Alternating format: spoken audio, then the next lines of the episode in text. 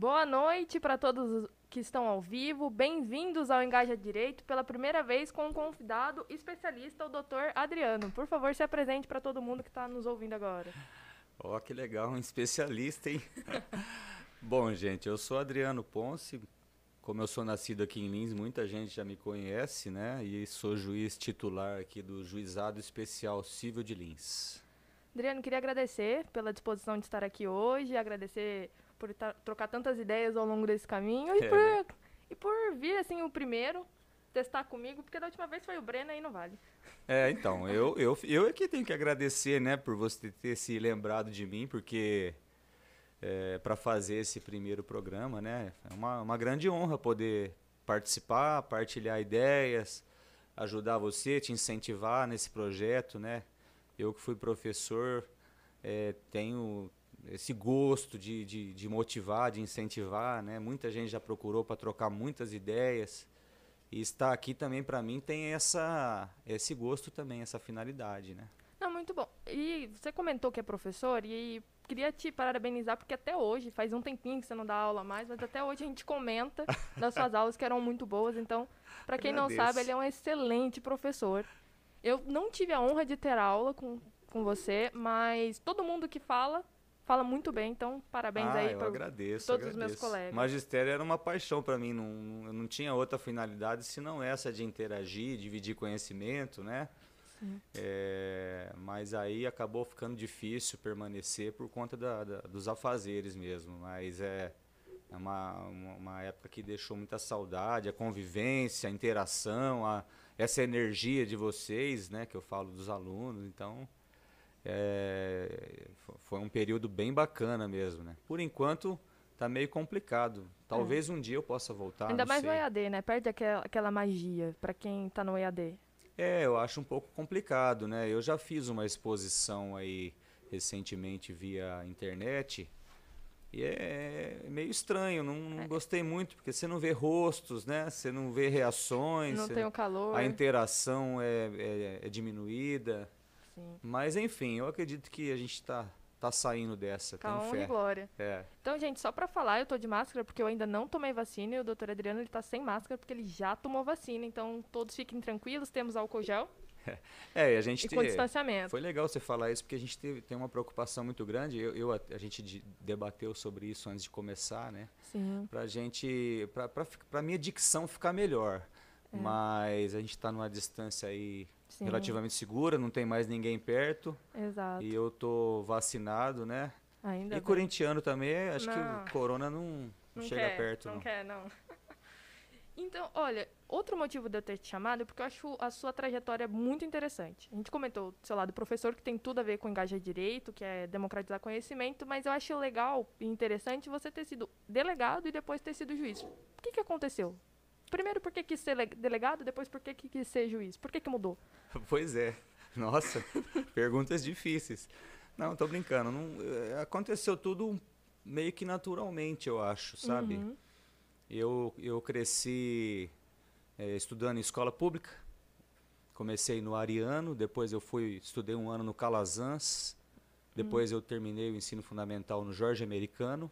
Bacana. E aí os amigos foram todos para ETL, mas para o meu padrão socioeconômico na época era meio difícil, né? Uhum. Era quase impossível. E até porque eu também queria trabalhar, eu escolhi um curso profissionalizante. Aí eu fiz processamento de dados no IAL. Bacana. E isso me rendeu o primeiro emprego como primeiro como diagramador na gráfica Rio Branco, saudosa gráfica Rio Branco, e depois eu fui programador nas lojas Eva, que ficava ali na P de Toledo né, ajudei a informatizar a loja isso e durante a minha faculdade toda eu passei lá. Na verdade, depois que eu encerrei processamento de dados e cheguei a fazer o vestibulinho da, da escola Fernando Costa, que a gente conhecia e uhum. muitos conhecem como industrial, né, para fazer eletrônica.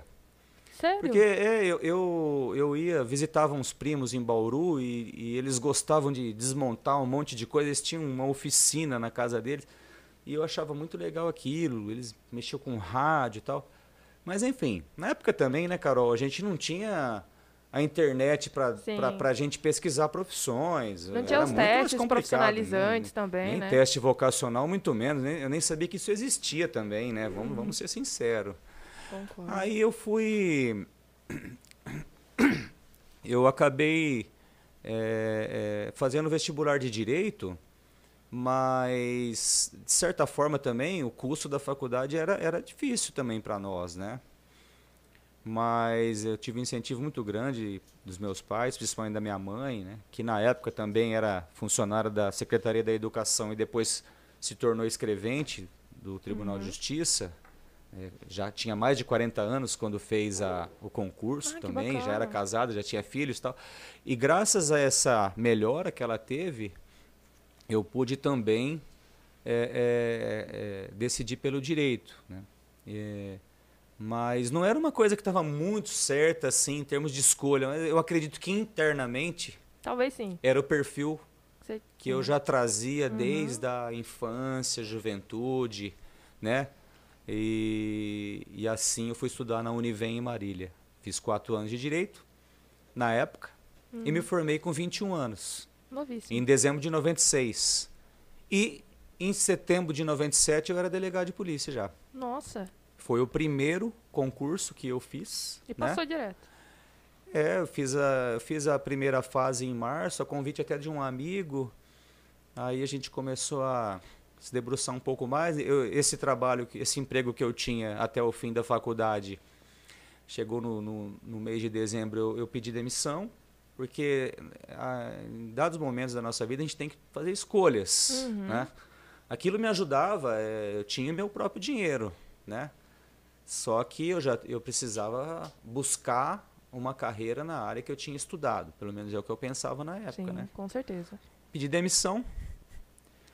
E, e naqueles seis primeiros meses de 97, eu fiquei só estudando em casa. Só não, né? Porque não é, é fácil estudar só é estudar, né? coisa, né? Tem gente que fala assim, você só está estudando. Né? Mas enfim, eu dei uma respirada do trabalho, e fiquei me dedicando. E aí, aí acabou dando certo, mas isso não foi fruto só daquele estudo naquele momento. Né? Antes disso, eu tinha sido estagiário do Ministério Público por dois anos, um ano e meio mais ou menos. Uhum. E feito uma faculdade séria. E fazer faculdade séria não é você não fazer mais nada, não sei estudar. Não é isso. É levar As pessoas têm uma visão é, equivocada às vezes sobre uhum. isso. Era assim: estou na faculdade, vou assistir todas as aulas, vou tirar todas as dúvidas, vou extrair do professor tudo que ele tiver para me dar. Eu vou montar no ônibus, vou jogar truco, vou dar risada, vou, dar, vou mexer com um, com o outro, vamos contar piada. Uhum. Então a gente que viajava de Lins para Marília, Sim. a gente precisava também dar uma Respirada, uma né? relaxada, né? né nesse trajeto aí. Né? Tanto, eu joguei tanto truco que hoje eu acho que eu, eu não consigo jogar mais, de tanto que eu joguei nesses ônibus aí, né? Mas era uma, uma época maravilhosa. E fiz muitos amigos também. Bom, e aí me tornei delegado. E aí eu fui para São Paulo, trabalhei um ano e meio, mais ou menos, em São Paulo. Fui plantonista no 32º DP, no bairro de Itaquera, graças a Deus, né? O melhor bairro de São Paulo, onde, onde fica o Itaquerão. E é ganhei uma, uma boa bagagem, né? Uhum. E depois eu vim, consegui uma transferência para Guaimbê, Bacana. Fiquei dois anos lá, mais três Mais e... tranquilo também, né? É, mais tranquilo, de certa maneira, né? Porque o delegado de uma cidade pequena, Faz ele tudo. é quase tudo, né? É, assim, tem isso também. Tudo desemboca na delegacia, né? Uhum. Então, é um outro tipo de trabalho, né? Certo. É tão desafiador quanto ser um plantonista na capital, porque o plantonista ele cumpre aquele plantão, tudo bem que está muito mais exposto ao risco, teoricamente, né? Uhum. Tinha lá 160 presos no meu DP do lado aqui da parede que eu trabalhava, né? uhum. né? Nós tivemos tentativa de fuga em plantão meu. O último plantão meu em São Paulo foi descoberto lá, é, descoberto túnel dentro da Nossa. cadeia. Tem foto lá com travesseiros e mais travesseiros cheios de terra, enfim. Então, é, a gente fazia rondas em toda a Zona Leste, que na época todas as delegacias tinham cadeias anexas, né? E eram uhum. verdadeiros queijos suíços. Tanto é que na delegacia que eu trabalhei, um escrivão foi morto Nossa. poucos meses antes de eu, de eu chegar lá, com um tiro nas costas. De um, um, disparo que veio de dentro da cadeia. Hoje a delegacia, o 32º DP, tem o nome dele, Roberto, agora não vou lembrar o nome inteiro. Né? Tem na internet essa história. Mas enfim, aí você vem para uma cidade pequena, você, teoricamente, teoricamente, você vai enfrentar menos situações de risco.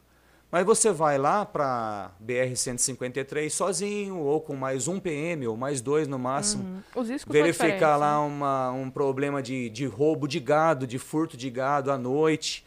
Você não sabe quem está passando ali, né?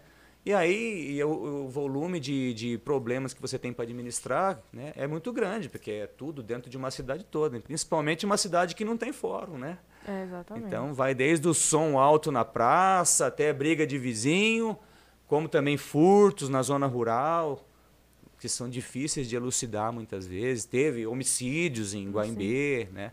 Aí eu vim para Getulina. Então, em Guaimbê foi de novembro de 98 a novembro de 2000. Em Getulina, novembro de 2000 a janeiro de 2004, tá? Uhum. E aí foi um outro tipo de trabalho também. Fui diretor de Ciretran, mexia com, com a parte de trânsito também, né?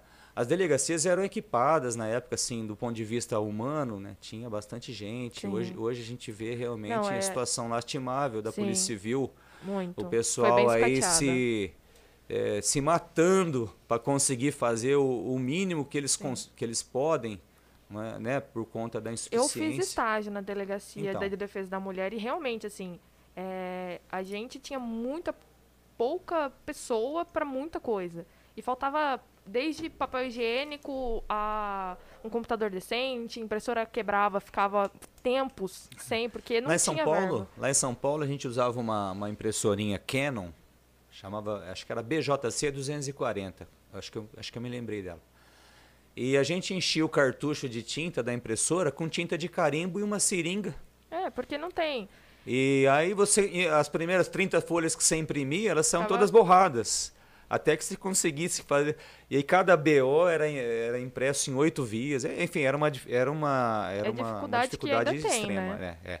é, hoje, hoje eu vejo a polícia um pouco melhor do ponto de vista de armamento, Sim. oferecendo um pouco mais de cursos, que na minha é, época Eu acho que eles estão mais preparados, mas, por exemplo. Sim, eu, pessoal é. Eu sinto, assim, na minha experiência lá, eu fiquei um ano e nove meses, assim. Uhum. Eu saí porque eu não tive condições mentais de saúde mesmo. Assim. Não, é, é desgastante. É pesado, é muito, muito desgastante. Pesado. E como mulher tá na delegacia de defesa da mulher, ver os casos. Ah, sim, o impacto psicológico é do trabalho é grande. é enorme, né? Exato. Mas... Porque não tem como você dizer assim, eu vou trabalhar e, e isso vai ser profissional para é, mim, eu não vou me envolver emocionalmente, é difícil. Assim não como acontece como. hoje no judiciário comigo é, também, imagino. não tem como. E, né? e eu lembro, assim, eu, eu senti, assim, muitas vezes falta de preparo para a situação, entende? Às vezes a pessoa era ótima para lidar com furto, é, com roubo, tanto investigação, escrivão, mas chegava uma coisa mais pesada, talvez não por um despreparo emocional, às vezes estava ok o, o emocional, mas o aspecto psicológico da situação faltava. É. Por exemplo, é tratar que... com vítima de estupro.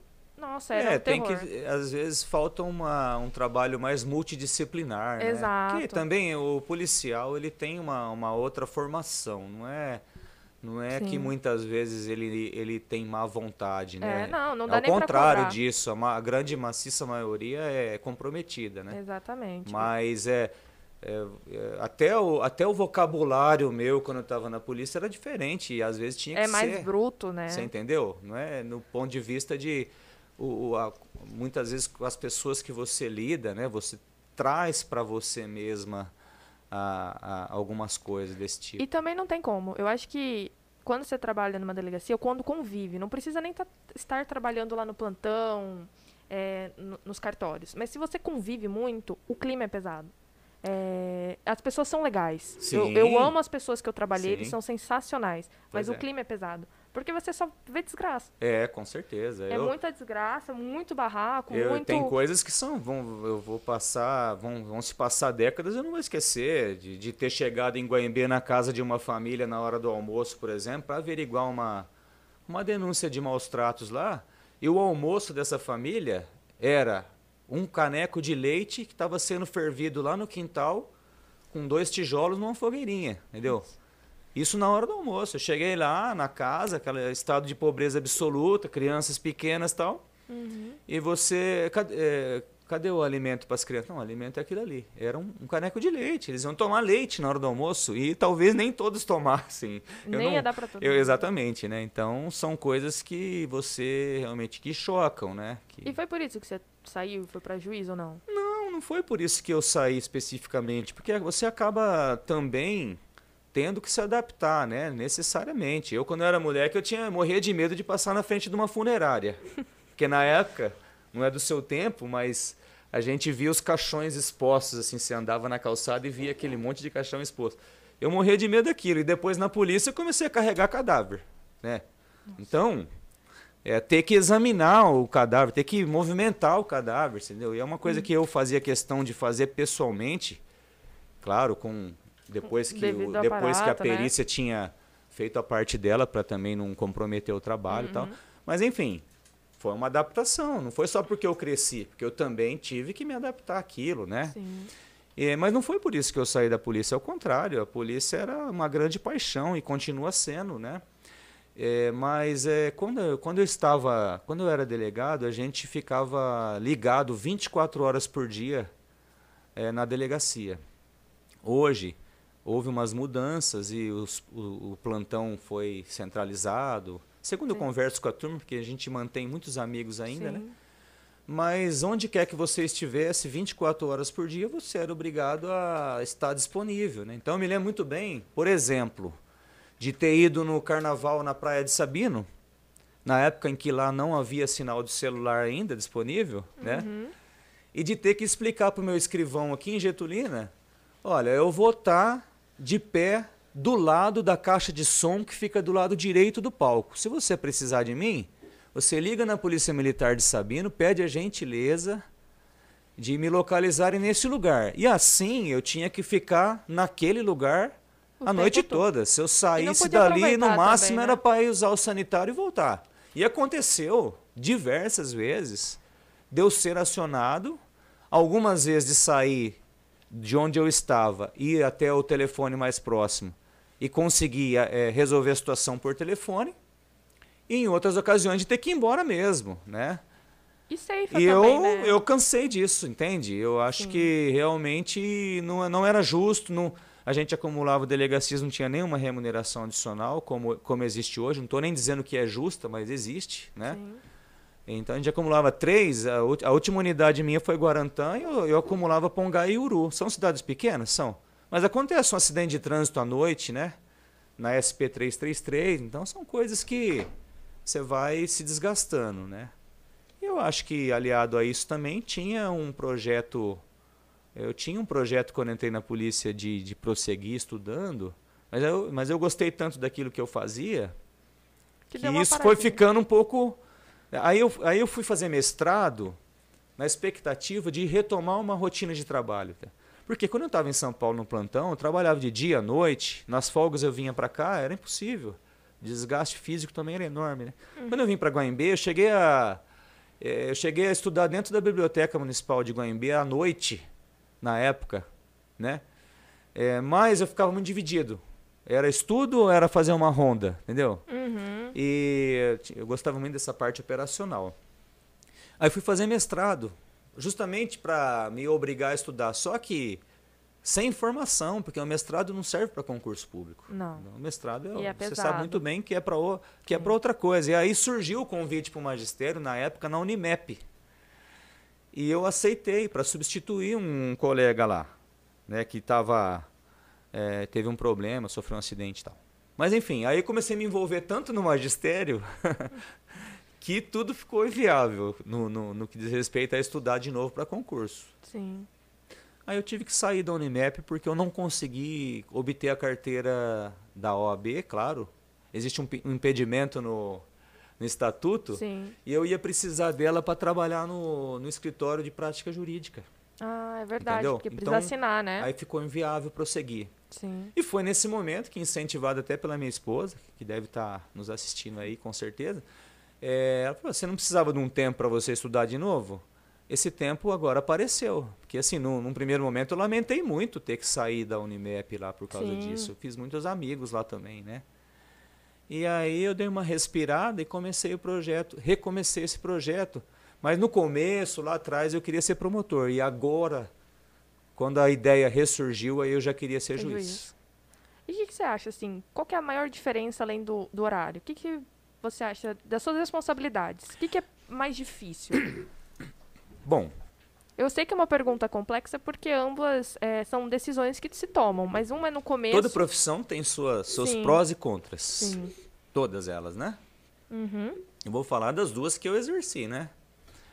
Mas enfim, no judiciário hoje, hoje, o que é desanimador? O excesso de trabalho. A carga de trabalho a que nós somos submetidos, ela é, ela é absurda. Ela é invencível. Sim. Ela é extenuante, entende? Né? E então, é, não existe nenhum tipo de conforto, é, ao contrário do que muitos pensam, né? Não.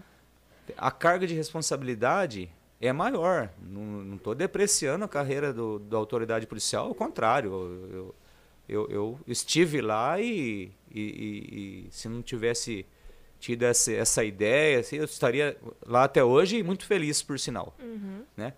Mas você, vamos dizer, toma decisões como a que eu tomei lá em Cafelândia, autorizando o aborto do feto anencéfalo em 2008. Entende? Sim. Imagina, imagina e conviver, é, imagina refletir, não existia decisão do Exato. Supremo é, dando suporte nada, a decisão foi minha, entende? E com parecer contrário do Ministério Público. Então, veja você, né? Deve ter então, sido muito difícil. Bastante difícil. Então, são coisas que a gente tem que enfrentar, né? Tem outras várias questões do ponto de vista pessoal também, né? Uhum. Hoje eu trabalho na cidade que eu nasci, tem muita gente que não entende o que eu faço. Tem muita gente que não, não olha mais na minha cara, né? Porque Por conta de alguma pessoal. decisão que eu tomei, entende? Sim. É, é, interpretando muitas vezes que essa decisão teve algum cunho pessoal, quando na verdade as decisões, a linha de pensamento, a linha de atuação, ela é única. Yeah. É Você pegar as decisões, elas são idênticas para todos os casos, independentemente da pessoa envolvida, né? Sim.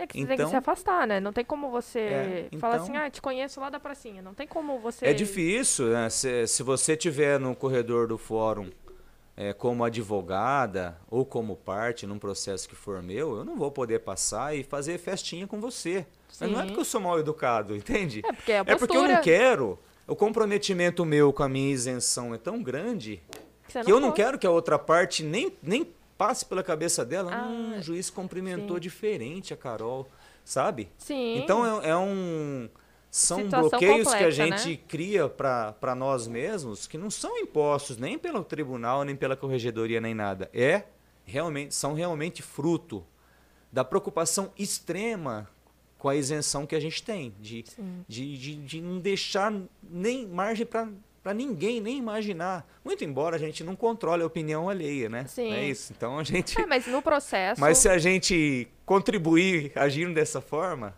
a gente evita esse tipo de problema, né? Mas enfim, hoje, hoje na magistratura o, o que é muito difícil é a gente aliar qualidade com quantidade, né? É as pessoas querem tudo rápido. Mas como decidir rápido e bem? Você tem Entende? 53 mil coisas, né? Pois é. Não, os processos, você pegar um processo de juizado hoje, não, é, dificilmente tem processo um igual ao outro. Então, são tantas peculiaridades que você Sim. tem que verificar, você entendeu? E eu né? tenho uma pergunta nesse, nesse sentido. Eu tenho essa sensação. Você acha que o brasileiro processa muito? Judicializa eu acho, tudo? claro que eu acho. Porque, assim, eu tive o prazer de assistir umas três, quatro audiências quando eu fazia o estágio da minha faculdade. A gente tinha que assistir audiência e eu assisti algumas audiências suas.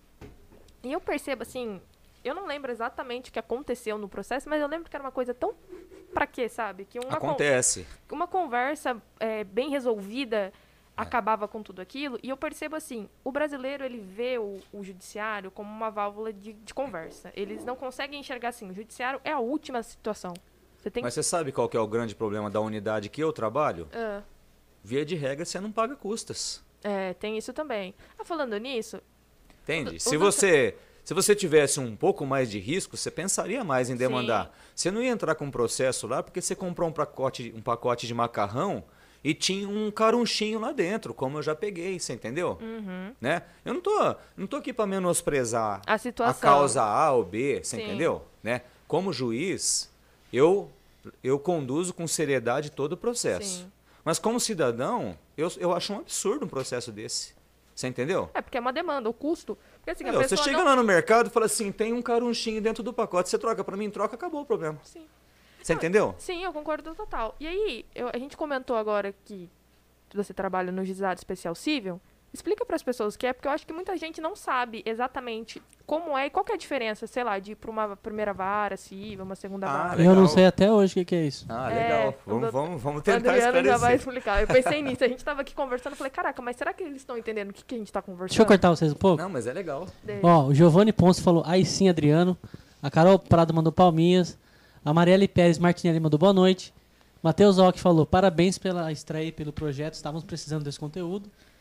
Carolinas Munhoz mandou mais palminha. Legal. Alexandre obrigada, Ponce de Oliveira pessoal. mandou boa noite, parabéns pela entrevista. Opa. Luciano da Silva mandou boa noite. Chegamos num pico de 25 pessoas ao vivo, Legal. agora temos 20. Legal. Gente, muito Explica obrigada. o que, é isso aí que eu não sei, vai. Legal. Rapidamente, Ah, só para agradecer todo mundo, porque esse é um projeto que a gente depende de vocês. E, novamente, agradecer é, a presença do doutor Adriano, porque eu sei a credibilidade e trazer, simplificar, trazer um Legal. juiz de direito para explicar o que é um juizado especial civil, não é algo comum, então muito obrigada. Ah, imagina. É uma, é uma grande satisfação. Obrigado para meu, meus agradecimentos aí aos que interagiram aí. Meu irmão, meu filho, né? Meu Deus, um grande beijo para vocês. Eu acho que eu tenho que continuar falando, porque eu falei subiu a audiência aqui. Ah, que bacana. Pra aqui. Pra quem não sabe quem é a voz do além é o Breno aqui do 014. Vim dar um oi, tô ajudando na mesa de corte. Aí pode continuar aí que eu paro de atrapalhar agora. Ele tá falando que tá ajudando, mas ele é praticamente meu chefe, viu, galera? Aonde? Bom, o juizado é o seguinte, é- ele é, ela é a unidade judiciária que antigamente era chamada de pequenas causas, né? Sim. De 95 para cá, com a lei 9099, a denominação foi alterada, né? Ele processa causas de até 40 salários, em que se discute e que tem uma expressão econômica de até 40 salários, eh, se o indivíduo litiga com advogado ou 20 salários sem advogado. Então é uma unidade que você Foi mal, foi mal. que você pode chegar lá com qualquer com qualquer reclamação. Claro que a gente tenta fazer uma filtragem, orientar. Tenho, eu tenho um atendimento de balcão que ele é totalmente independente de mim. Eu treino a- o servidor sobre como atender e ele orienta a pessoa sobre os direitos, sobre como a justiça vem se posicionando em relação ao caso dela. Mas jamais ele vai chegar para mim e falar assim: a pessoa quer entrar com um processo absurdo, doutor, podemos entrar? Jamais. Nó- Nós temos essa. Esse pacto. essa esse é tudo separado, tá? Então, se a pessoa chegar lá e falar assim: eu, eu acho que eu sofri dano moral, e, eu- e o servidor falar assim: olha, normalmente essa situação não está sendo reconhecida como dano moral. Aqui no juizado. Ou então o servidor pode dizer: normalmente não está sendo de uma maneira assim mais ampla. A maioria dos julgados. Não, não, mas eu quero entrar. É, Tudo beleza, bem, nós vamos entrar. né? E, e nós, eu e o servidor, nós não temos nenhuma. Ah, O meu treinamento com ele é como se comportar, como atender, o, que perguntar, que documento pedir, E né? acabou. Que é o que eu vou precisar lá na frente. Ó, acidente de trânsito, tem que pedir isso, isso, isso. Tá? Sim. Então, beleza. E hoje o atendimento, inclusive, está sendo feito até por e-mail, né? Então, veja Muito bem, é, é, é, é um local onde a justiça está acessível a qualquer pessoa. Sim. Isso tem um lado bom, O mas lado também ruim. tem um lado ruim. Porque é, é, eu já tive processo lá, eu, eu tenho processos bastante complexos. E outra coisa, eu respondo por todos os processos servidores praticamente na comarca de Lins. Né? Porque o juizado da Fazenda, idealizado em 2009, ele foi agregado Ao Jack. era para ter sido um juizado específico, mas nunca vai ser instalado. Isso, e esse juizado da Fazenda Pública, quando eu falo Fazenda Pública, é processos contra Estado e município. Tá? Não contra a União, porque é de competência federal, Sim. mas Estado e município. Servidores, gratificações, diferenças, tudo, aposentadoria. Vai de trabalhista. Tudo você imaginar, é um, é um trabalhista do servidor. Sim. E ele está concentrado lá com a gente. E isso aí trouxe uma carga de trabalho eu enorme imagino. e comprometeu severamente o funcionamento do, ju- do antigo juizado civil. Que, é- que antiga, quando eu cheguei em Lins, praticamente é, a, a carga maior de trabalho era do juiz- juizado civil. Hoje é do juizado dos servidores, tá? Vou falar de uma maneira mais É, compreensível. eu só tá? vou. Ai, Bati aqui, É isso desculpa, aí. galera. Vai, vai, vai me interrompendo, Não, porque eu posso falar até amanhã, hein? Não, a gente vai aqui até meia-noite, não tem problema, ninguém tem o que Ah. fazer depois. Mas, ó, pessoal, só para vocês entenderem, quando a pessoa passa no concurso público, geralmente existe um estatuto. Então, e es- nesse estatuto tem regras do direito do trabalho, quantas horas ele pode trabalhar, como funcionam as gratificações, quando ele pode se aposentar. Então, por exemplo, o Adriano, ele é juiz, ele tem um estatuto. Sim. E nesse estatuto fala assim, olha, Adriano, você chegou em tal idade, você já pode se aposentar. Mas se chegar, é 75, que tá agora? É. Se chegar em 75, você é obrigado a se aposentar, que se chama expulsório. É. Então, assim, só para explicar, quando ele fala de servidores, é porque tem um estatuto específico que É. não é igual para todos nós. Eles têm deveres diferentes e direitos diferentes. E aí, se você pegar a legislação paulista, ela é péssima. De quali qualidade é péssima. Ela é toda cheia de omissões, é, ela é mal redigida, obscura, entende? Ela é, ela é retalhada. E isso é uma fonte inesgotável de, de de processo, né? Sabe uma coisa que eu comentei, é, comentei com o Breno quando eu vim no 014 Cast, comentei também no primeiro episódio. A nossa legislação é muito mal feita.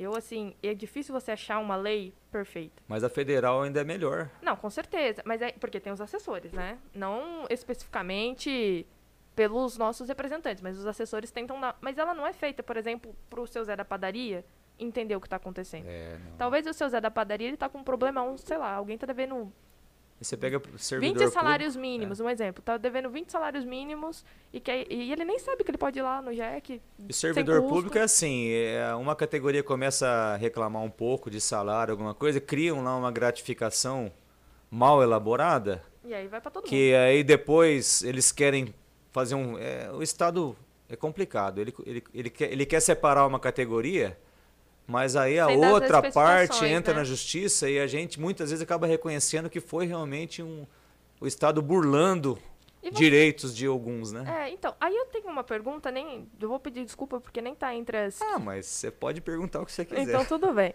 Eu tava, eu tava aqui pensando, a gente tava falando de estatuto e tal. Você acha hoje que realmente. Porque assim, tem muita gente que acha que servidor público ganha muito para pouco trabalho. Meu Deus. É, tem. Assim, se a gente for nas redes sociais, existem muitas Claro. pessoas que enxergam dessa forma. Porque não conhecem. né? Porque não Porque se for, conhece, forem sim. passar um dia lá, talvez mudem um pouco de ideia. Não, com certeza. E aí eu penso assim, você acha que é, as pessoas pensam isso por conta dessa lerdeza que a gente vê? Eu sei que não é culpa do judiciário em si, não é culpa do, do Adriano, que é juiz, não é culpa do servidor, porque, É. gente, só para vocês terem uma ideia, é, quantos processos vocês têm lá atualmente, mais Ah, ou menos? Devemos estar com uns 7 mil, mais ou menos. 7 mil. Quantos servidores? Ah, nós temos 10 escreventes. Então vamos pôr aí mais estagiário ou sem estagiário? É, no cartório, agora os estagiários estão afastados, né? Estão afastados? É. Então são 10 estagiários, ou É, 10 no servidores. gabinete tem duas assistentes e uma estagiária. Então vamos pôr aí 13 pessoas, 13, 14, É, mais para mais de 7 mil processos. E não é só isso. É, não, E o tem- giro desse processo, É, o que é giro. digital hoje? Não, exatamente. E tem outra coisa. É o processo, não é fiz a petição, que é dei a entrada com o processo e pronto, vai marcar audiência. Tem testemunha, tem É. prova para juntar, tem recurso, tem agravo. Todas essas coisas eu prometo que eu vou explicar ao longo. Eu sei que é difícil, mas quando eu- eu fiz essa pergunta, porque se vocês se depararem, são 13 pessoas para 7 mil. Se alguém puder fazer a conta, Breno, De novo? 7 mil processos para 13 pessoas. E só um juiz julgando, é isso? É, e, e a, e a entra... só um, só um juiz julgando. E a gente tem um gabinete que é fantástico, do ponto de vista Mais ou de- menos 540 por pessoa. do, do, do ponto, Quanto? 540, né? Quantos processos é? 7 mil. Opa, fiz 700, do peraí. ponto de vista de ajudar o juiz, o gabinete é fantástico. É, Hum. Sim, pessoas e comprometidas, tal, beleza.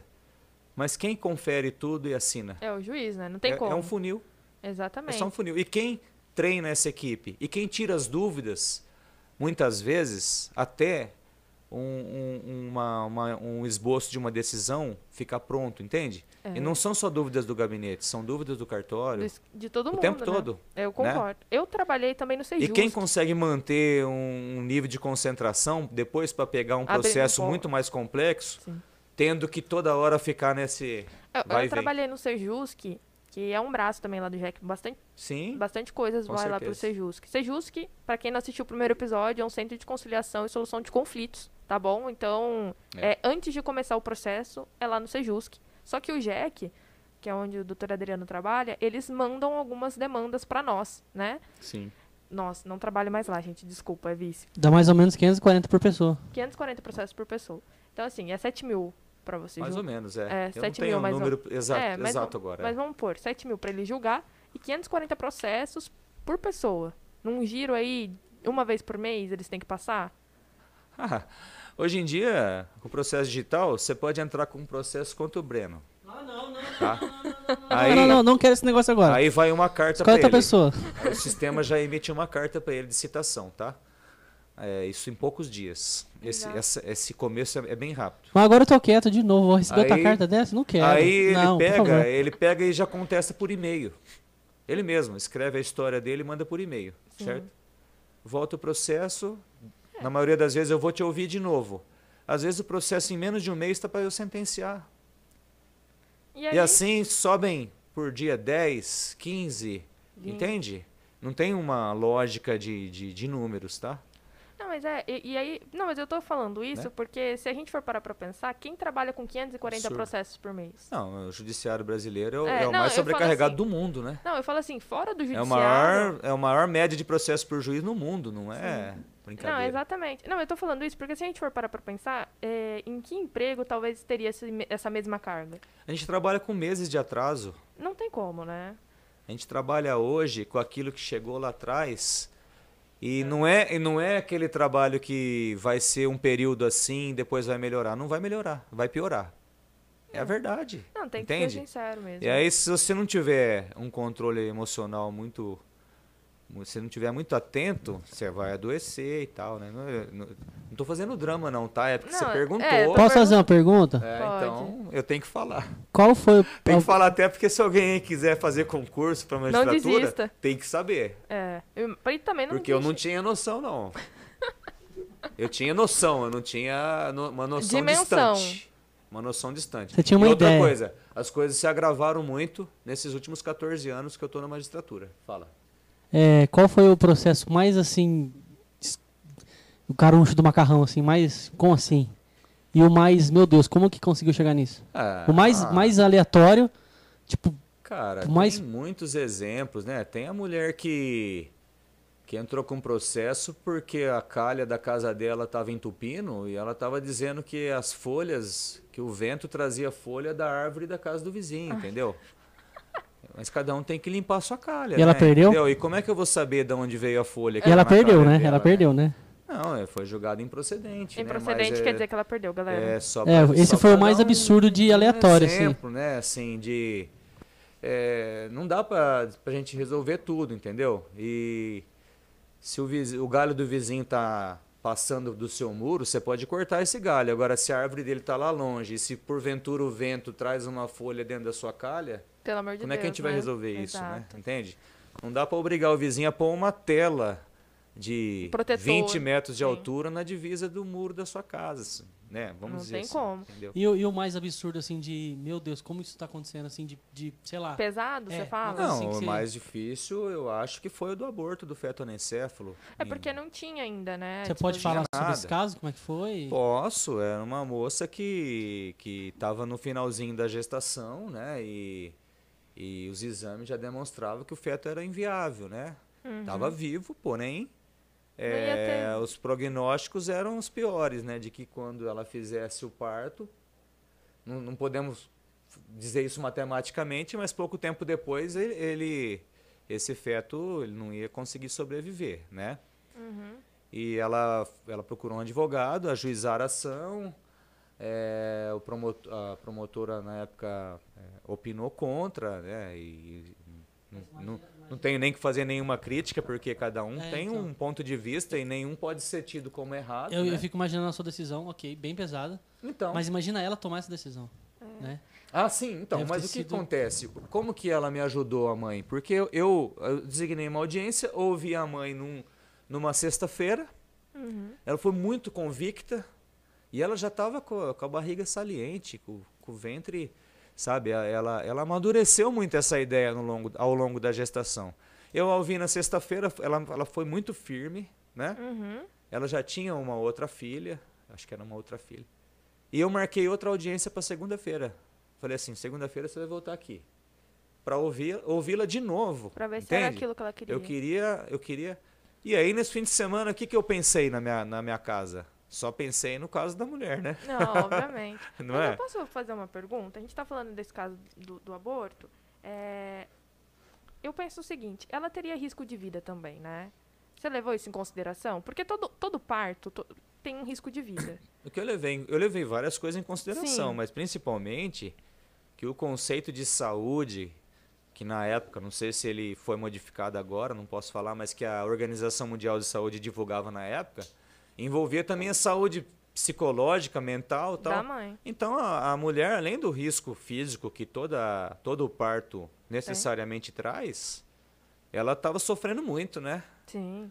ela, ela, ela ia ter que levar para casa o, o, o feto, o bebê, é, e depois, prova- muito possivelmente, ela ia ter que fazer o, o sepultamento dele, entende? Sim. É, é complicado isso, Muito. né? Aí tem várias outras questões religiosas É envolvidas e tal. perguntar. Mas eu, tenho, eu tive que ficar isento disso, né? Sim. Porque se eu fosse querer agradar todos os lados, como é que eu ia solucionar o caso, né? E o juiz, ele obedece o princípio do non licit, né? Ele tem que, não sei nem se é essa pronúncia, talvez seja, mas não interessa se tem lei, se não tem, ele tem que tomar uma decisão, entende? Sim. E assim foi feito, né? Mas eu convivi bem com ela depois, viu? Foi feito o parto. Não é que foi, não é que a- o feto foi foi morto no ventre dela, né? Isso Sim. foi feito, foi feita a cesárea numa época que inclusive era era era é, é, o feto foi retirado, mas ele acabou mesmo não sobrevivendo mais que poucas horas, É. entende? E, e, assim, é, eu vou me alongar um pouquinho, porque eu queria saber, você estava em que vara nessa época? Porque não já. Numa vara única. Ah, numa vara única. Numa Aí, cidade pequena, é, você é titular de vara única, como É. em Getulina, Cafelândia, você é tudo. Sim. Você mexe com infância, com É família, isso com, que eu ia falar. né? Dessa informação. Então, pessoal. Eu chorei em audiência, tudo isso daí. Já subiu na mesa? Já subiu na mesa? Já, já deu vontade, mas não. E o Lázaro? Cadê o Lázaro? Olha lá. Ó, é, já que o Breno fez o, a benção de falar do Lázaro, A voz do além. a voz do além. Posso eu, falar outra coisa antes de falar do Lázaro? Ah, A gente tá já há 45 minutos ao vivo. Legal. bacana. Temos mais um monte de comentário, vou ler alguns aqui, mas Obrigado, a Isadora gente. tá falando bastante, a Sueli também, Vixe, Maria. o Thales. Muito a- obrigada, pessoal, Adriano pela falou também. O Adriano, acho que tem alguém logado na sua conta.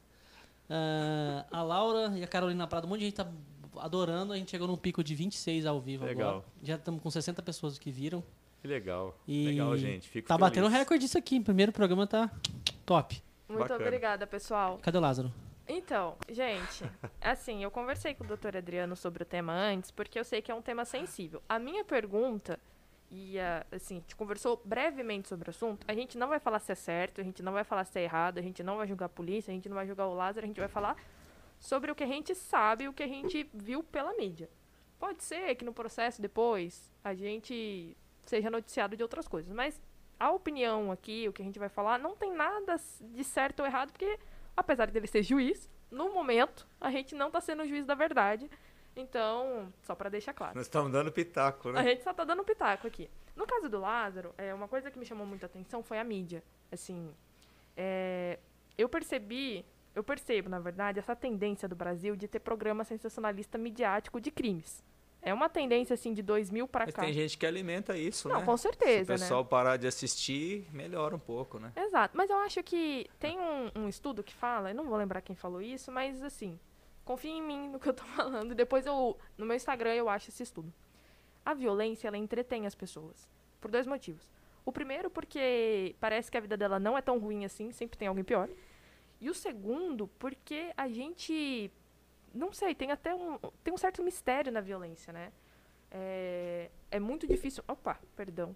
É, é muito difícil eu conhecer alguém que não leia coisas de violência. No sentido, no seguinte sentido. Oi, Breno. Você não lê? Não, mas eu falo assim, por exemplo, tem uma notícia. Eu Ah, tento pular também. Eu também tento, mas será que a gente consegue? A gente não consegue. Ah, se você está assistindo um telejornal, a notícia está inserida lá no contexto. Você não É, vai às ficar dando mute na, na TV. Aí você vai no Facebook, de repente tem lá a mãe é, é morta pelo pai, etc. Então, assim, no caso do Lázaro, essa questão da mídia, ela foi exacerbada. Você acha que atrapalhou a investigação ou o final dele? O que, que você acha? Bom, eu acredito que ele tinha acesso a, aos meios de comunicação, né? Ah, com certeza. E aí, a, a, onde a polícia ia, tinha, tinha gente antecipando onde, onde as buscas seriam feitas, né? Só pode atrapalhar mesmo. Eu acho. E assim, você acha que ele tinha um outro final? Assim, eu sei que a gente conversou que talvez sim, mas numa interpretação fria minha, tá? Não falando se tá certo ou tá errado, não é, não vou fazer juízo de valor de ações. Era tanta pressão para achar esse, esse, esse, cara. Eram 20 dias, eu acho. Foram 20 dias. Foi 20 e 21. Entre 20, vamos por aí, entre 20 e 25 dias procurando um cara que tava matando pessoas ainda, que tinha fugido da cadeia, que tava matando pessoas. Ele tava preso antes? Ele tava. Ele foi preso várias vezes. Assim, era um cara altamente perigoso. É. E, aí, e aí a gente tem que trazer aqui, gente, não é que o, é, a gente prende pouco ou prende mal. Assim, a gente prende mal. Mas o ponto é, se a gente não tem é, um bom sistema para entender que aquele indivíduo não tem, entre aspas, ressocialização, a gente vai ficar soltando bandido e bandido voltando o tempo todo. Não tô falando no caso dele específico, né? Assim, não, não tô com os Sim. laudos dele. Mas isso é uma informação que vocês precisam ter. Às vezes, um bom psicólogo num sistema prisional faz a diferença. E no caso dele, ele foi solto várias vezes. E faltou a interpretação porque a- ali de. A legislação foi, foi sendo afrouxada, né? Os, os exames criminológicos Sim, que precisavam ser feitos não foram continuar acontecendo com, com força total, né? feitos. Sim, Então, com isso daí, o juiz, que é muito fácil chegar e falar assim, ah, o cara foi solto pelo juiz, ué. Mas- Os requisitos legais estavam preenchidos, entendeu? Se o juiz não solta, ele comete abuso de autoridade, exatamente. entende? Não, eu concordo E o juiz, nem- não é toda vez que o juiz solta que ele solta concordando em soltar. Mas se ele começa a, a- O juiz não é justiceiro, é juiz. Exato. Entendeu? Então. Não tem como, né? Mas é? no caso dele, assim, em específico, o que me chama a atenção é que eu assisti, eu acompanhei pouco, vou ser bem sincero, eu acompanhei muito pouco o caso dele, mas as poucas vezes que eu acompanhei, opa, perdão, as poucas vezes que eu acompanhei, eu percebia que falavam muito da reincidência dele. E um do, das finalidades da pena é o caráter de ressocialização. É. É. de você pegar uma pessoa que está cometendo um crime e você ressocializar. No Brasil não existe isso assim na prática, Mas ali ver. tinha um. Parecia ter um alto grau de psicopatia, né? Exato. Então fica então, difícil. aí nesse caso, quando você tem um acompanhamento psicológico decente, quando você tem um, um- um sistema é, decente para prever essas coisas, talvez ele não fosse solto, talvez ele estivesse numa prisão É. de maior segurança, talvez várias coisas. Mas no caso dele específico, eu acho que ele não tinha outro fim. Ou ele era. Ou ele fugia de vez, sabe? Desapareceria? Desapareceria, ou ele ia morrer. Porque, assim, é a pressão midiática, sabe? 20 dias, 53 mil pessoas atrás desse cara, ninguém achava. É, nós sabemos o contexto também da abordagem Sim. dele, né? Mas a tendência dele reagir era, era uma, é, a hipótese dele reagir era real, né? Porque Sim. era o que ele já tinha feito outras vezes, mas não sabemos. Agora, laudos, tudo isso daí vão ajudar a elucidar Exatamente. melhor, né? Então, mas na sua opinião, a mídia deu uma atrapalhada, assim. Ah, eu acho, porque tem muitas coisas que você tem que conduzir. É, a, a- mídia é imprescindível num sistema democrático como o nosso. não é o Sim, que eu estou querendo certeza. dizer que não deveria fazer cobertura, ao contrário. Inclusive ajudou a, a mostrar para as pessoas da região que que elas tinham que se cuidar, Sim. mostrar o rosto, né? Que naquele caso era necessário, não, não era uma exposição indevida e tal. Né? Então o que a gente o que a gente está dizendo aqui é que talvez nem tudo precisasse ser coberto. É isso que a gente Exato. está dizendo. E eu- outra pergunta. Assim, Eu tenho uma que pergunta aqui do público. Fala. Nesse sentido da especula... espe- Espetecula... Como é que fala isso? Peraí, nesse sentido de espe... espete... Toma, lê. É, espetacularização. Espetacularização. Espetacularização do crime. Qual seria a sua opinião, doutor, com exemplo delegado sobre as gravações de operações policiais? Acha mais positivo ou negativo para a sociedade? esse, quem fez essa pergunta é o Matheus Aoki. É ele. Eu vi uma imagem dos caras jogando ele dentro de um carro lá. Pelo menos não Pra mostrou o rosto, mas pesado. dizia-se que era ele e tal. E eu discordo. Discordo porque Eu discordo porque não, não vejo necessidade disso, né? Não, é, de, disso ser, inclusive, ficava claro que as pessoas envolvidas sabiam que estava sendo filmadas. Então, necessidade Sim. zero de, de se divulgar uma. uma e olha que eu sou um cara rigoroso no, no ah, criminal. Isso, isso fui, no... Eu fui delegado, eu, eu era Você linha entende, de frente, né? trabalhava na rua. É, isso aí e... no caso do Lázaro específico, certo? Que fez tudo aquele escarcel. Acho que de qualquer caso. Porque assim, não sei se você conhece o delegado da Cunha, já ouviu falar dele?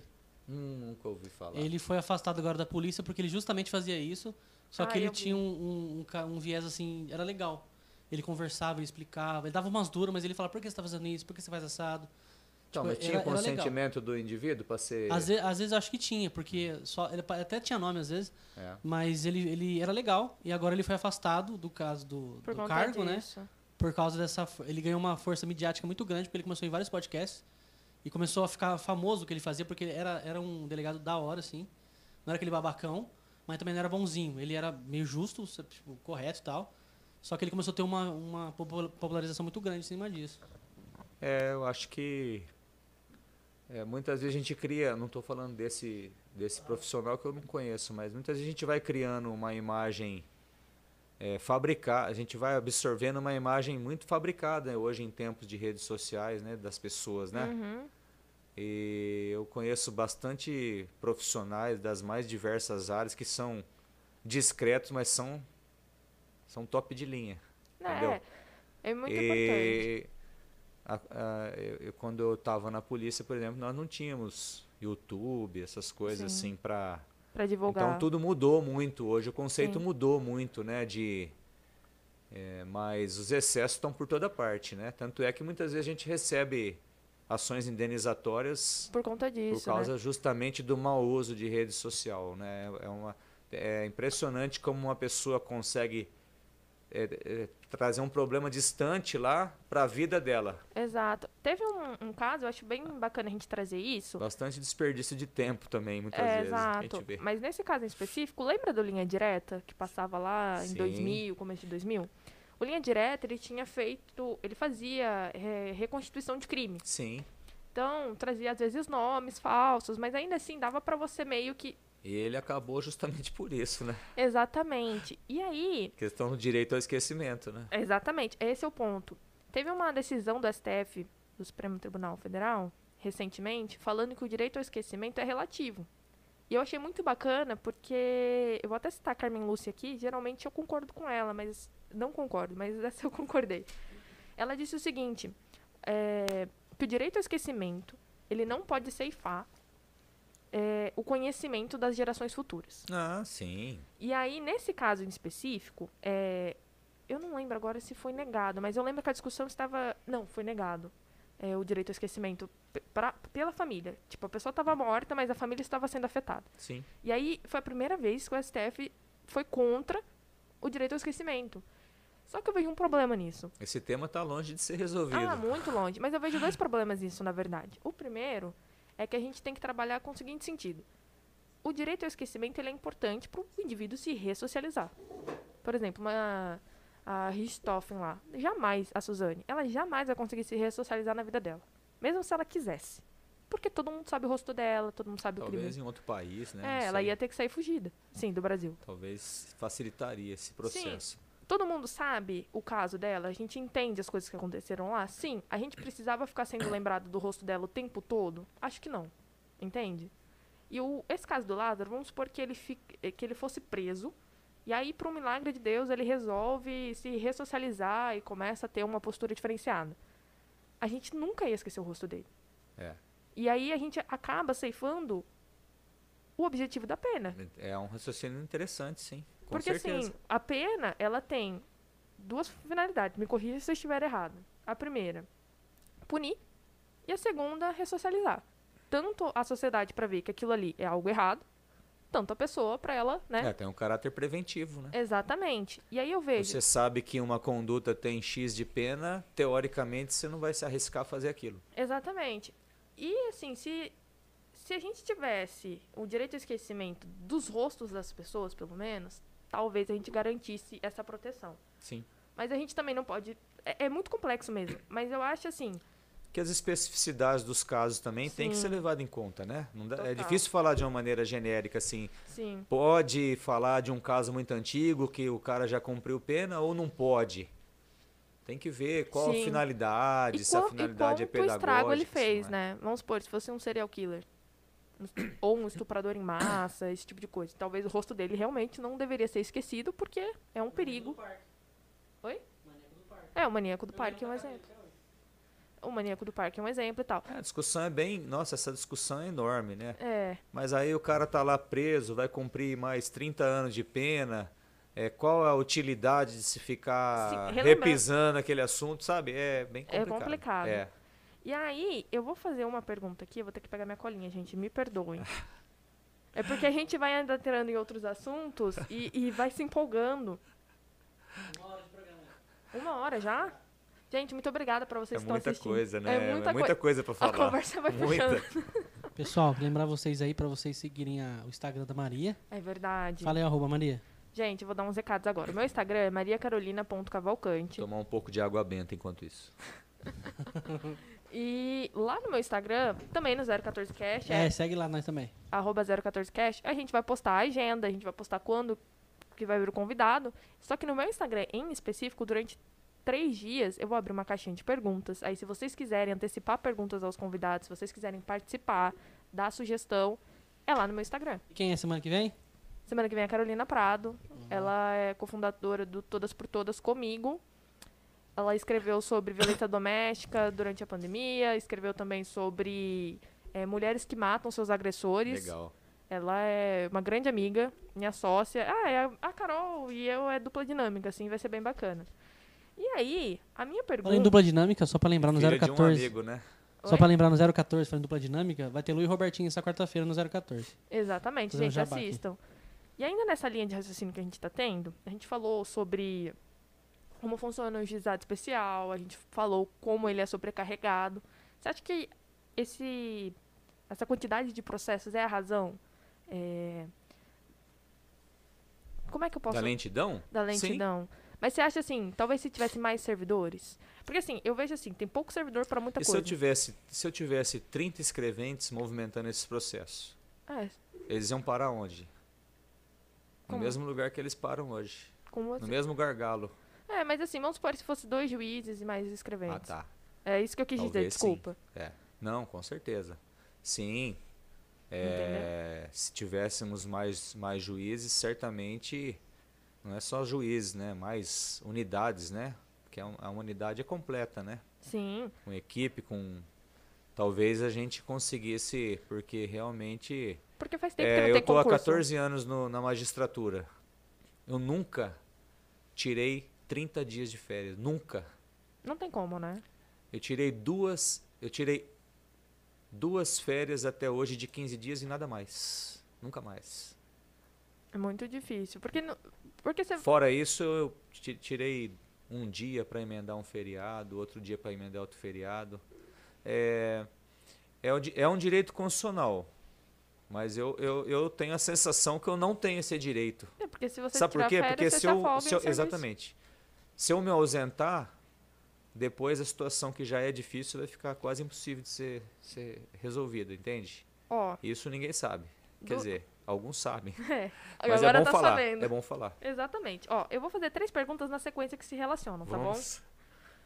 A gente conversou bastante sobre o JEC e eu comentei do Sejusc. Você acha que a conciliação no Sejusc tá desafogando o JEC ou ainda não?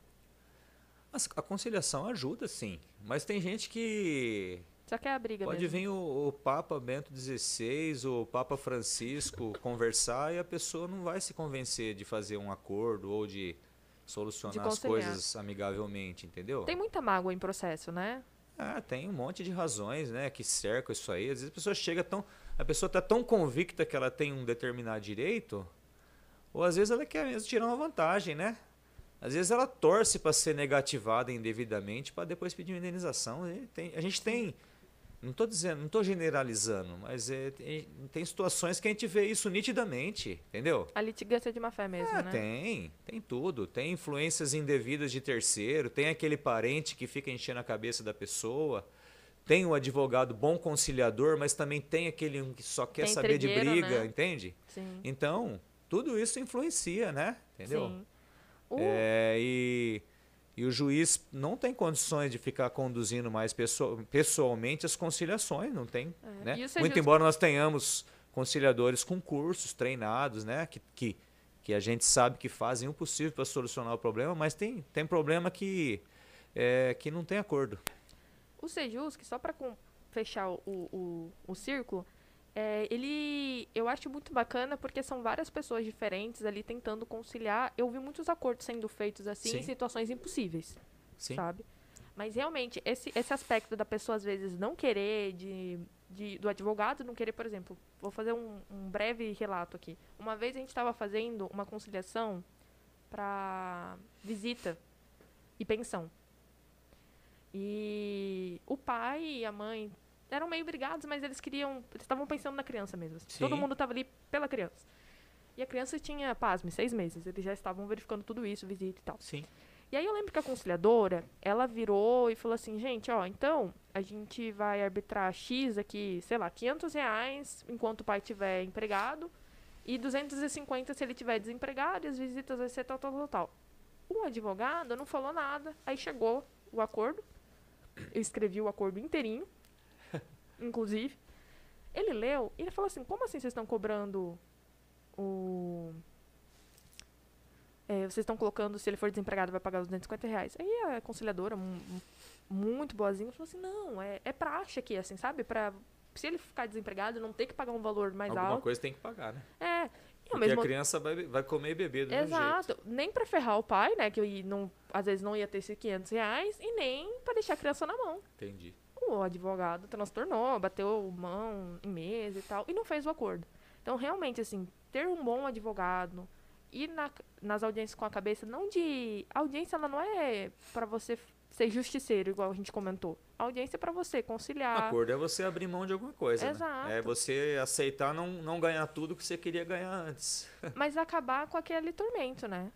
Então, mas tem gente que não vê por esse lado. Não vê que se você se livrar daquilo, você também está ganhando. Tá- Talvez você não está ganhando dinheiro, mas você está ganhando sossego, né? Exatamente. Mas tem gente que não quer sossego, só quer dinheiro, É, tem esse lado também. entendeu? Como a gente estava comentando aqui, se vocês fazem perguntas lá no meu Instagram quando eu abro a caixinha, elas serão feitas aqui. Dessa vez eu escolhi duas, do Matheus Jacobsen, que é meu amigo também. Ele perguntou o seguinte: qual o maior desafio da magistratura hoje? O maior desafio realmente é o volume de, de, de trabalho. O maior desafio é decidir rápido e com qualidade. A gente enfrenta muitas cobranças de corregedoria constantemente. Tem gente que acha que a gente faz o que a gente quer, chega, sai a hora que a gente quer, julga o dia que a gente quer, o dia que eu não quero, eu, Vai eu vou jogar sinuca. Uhum. É, você entendeu? É, mas isso não existe. É, uma- é um monitoramento constante do CNJ, cobrança, meta, prazo. Eles, eles entendem as dificuldades, mas eles apertam, entendeu? Uhum. É, eles pedem para você, ó, por que, que te- tem esse acúmulo? Me, me, me, me, me faz um plano de trabalho. Me diz quanto você vai poder julgar. E aí isso é muito difícil, né? Sim. Julga- Julgar não é que nem construir essa parede aqui, que eu sei que eu instalo, na média, X tijolos por hora. Então eu posso fazer uma, uma estimativa bem relativamente precisa de quantos metros de parede eu faço em tantas horas, entendeu? Uhum. Julgar não, tem processo que você abre assim, você bate o olho, em três minutos você, você deu um andamento nele. E tem aquele que você fica dois dias inteiro só nele, enquanto outros 20 subiram para a sentença no mesmo período, entendeu? Né? Entendi. Então, realmente é o volume de trabalho. E no juizado, por exemplo, o que, que eu defendo? Precisa cobrar custas. Precisa ter sucumbência. Quem perder precisa pagar o advogado do outro. Igual é não dá mais para não dá mais para conduzir do jeito que hoje funciona, entendeu? Porque o risco, é, o processo precisa ter um risco, entendeu? Senão você litiga, se eu olhar feio para você, você vai lá no balcão falar, o Adriano olhou feio para mim. E isso pode virar Eu vou fazer um uma processo. provocação. Claro que, claro que se eu juiz entender que é uma litigância temerária, eu vou aplicar multa em você, entendeu? Sim. Porque eu também uso bastante desse recurso, que a experiência tem me mostrado que os abusos têm bom. sido frequentes também, entendeu? Eu vou fazer uma provocação aqui, rapidamente. Vamos lá. Você não acha que se a gente colocar custas, a gente acaba também é, elitizando, não no sentido assim, eu, eu sei que as custas não são muito altas. As custas, no- assim, ó, vou dar Sim. só, um- só uma explicação. Para quem não tem justiça gratuita nos processos, você tem que pagar uma espécie de uma taxa para você entrar. Da última vez que eu vi era 145, qualquer coisa assim. Deve ser. É, então, é, enfim, é um valor ali que gira entre 138 a 150 reais. Hoje, eu vejo assim, muitas pessoas não têm esse valor. Mas se a pessoa é pobre, ela vai ter gratuidade só. Exato, mas aí. Agora, é. É. correto um empresário entrar no juizado lá para É. cobrar centenas e centenas de cheques? De graça, é, né? é- é, sem É, pagar sim. absolutamente É, nada? por esse lado eu concordo. Mas e eh, essa Entendeu? outra pergunta que não E aí, porque aqui, ele né? está desviando a força de tra... desviando no bom sentido, tá? Sim. Ele, ele tem o direito de entrar hoje. Sim. Mas Tá mudando a o foco, pouca né? força de trabalho que existe à disposição está sendo canalizada para cobrar os cheques de uma EPP, de uma empresa de pequeno porte, entendeu? Que teria condição teria de pagar condições de pagar. 145 reais, né? Você entendeu? É assim, tô fazendo um, tô, tô construindo um exemplo aqui bem, Bem assim, figurativo. de repente, assim, tá? Sim, não, fica Não tranquilo. tô dizendo que eu não apoio a, a pequena e média empresa, não, não Fica coloquem palavras na minha boca, tá não, bom? fica tranquilo, a gente entendeu. E aí, é, só uma pergunta. Eu sei a resposta, mas eu queria que as pessoas tivessem. Time que eu torço? Não, ainda não, ainda não. A minha pergunta, na verdade, Tô é. louco pra você me perguntar isso. Eu não tô querendo, na real, você sabe, lá. né? Estão perguntando uma coisa que eu não sei se pode perguntar, é polêmico. Deixa eu ler, deixa eu ler, Breno. Deixa eu se ler. ele gosta do Palmeiras. Mentira. Deixa eu ver. Ou não, não tem perguntas, você só me não, tem uma lá embaixo, tá pedindo pra falar sobre a pena de morte no Brasil. Vixe, É polêmico, eu falei que era Ah, polêmico. tinha que ser o Danilo, né? É, então, é Tinha que polêmico. ser o Danilo. A gente já passa por ela. sou contra a pena de morte, sou contra. Então já respondeu. Não tem jeito, acho que Hum. não é a solução. Eu também acho que não. O cara é psicopata, você bota ele num hospital psiquiátrico E acabou. e deixa ele lá pelo tempo que a periculosidade dele durar. Porque a pena de morte aí tem, tem um grande problema, né? De alguém ser coagido a assumir um crime de um outro. E aí a gente. Quando surge o risco de um inocente ser executado, Exato. a gente já tem que pensar duas vezes, entendeu? Eu não tinha pensado por esse lado, eu tinha pensado assim, será que isso não, não deixa as pessoas mais espertas em vez de fazer alguma cagada? Ah, Se Acho fosse que não. assim, lá na. Nos Ninguém Estados Unidos- levava droga lá pra. Onde foi que o brasileiro foi preso? Lá pras Filipinas, lá? Ai, não lembro. É, você entendeu? Não lembro agora o país, né? Mas, ó, eu vou É, dar... eu não tenho dados estatísticos para Eu dizer tenho um se, dado o, se, o, estatístico. se o crime diminuiu onde foi implantado ou não, mas eu acho que o Que- ser humano, quando quer delinquir, porque nem sempre é uma escolha tão, tão sã que ele faz, né? Às vezes é fruto realmente do, do, Do momento. da, do momento, da, da situação que ele vive ou, ou da personalidade que ele tem.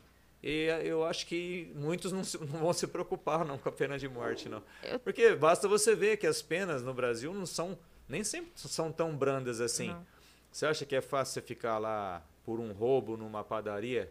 Você ficar é, quatro, cinco anos encarcerado, né? Exatamente. Imagina você ficar um dia dentro da, da sala da sua casa sem poder sair.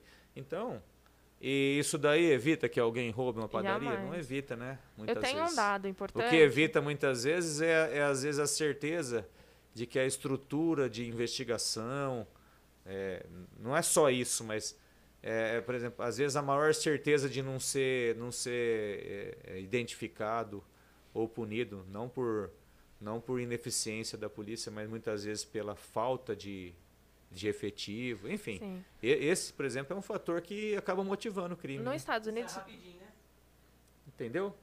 Às vezes a, o excesso de benefícios, de progressões que, que são concedidas, que fazem com que na prática a pena efetiva seja diminui. uma pequena fatia daquela prevista abstratamente. Né? Vamos lá. Ó, eu tenho um dado. Nos Estados Unidos, salvo o melhor juízo, foi na Califórnia. Eles têm pena de morte, eu acho. Não sei se foi na Califórnia. mas é. Na Califórnia, eles têm pena de morte e eles fizeram um levantamento depois, né? 25% das pessoas que foram mortas pela pena de morte eram inocentes. E aí a gente entra. É um quarto, né? É porque, assim, tem muitas revisões criminais. Mas como né? que descobre que é inocente?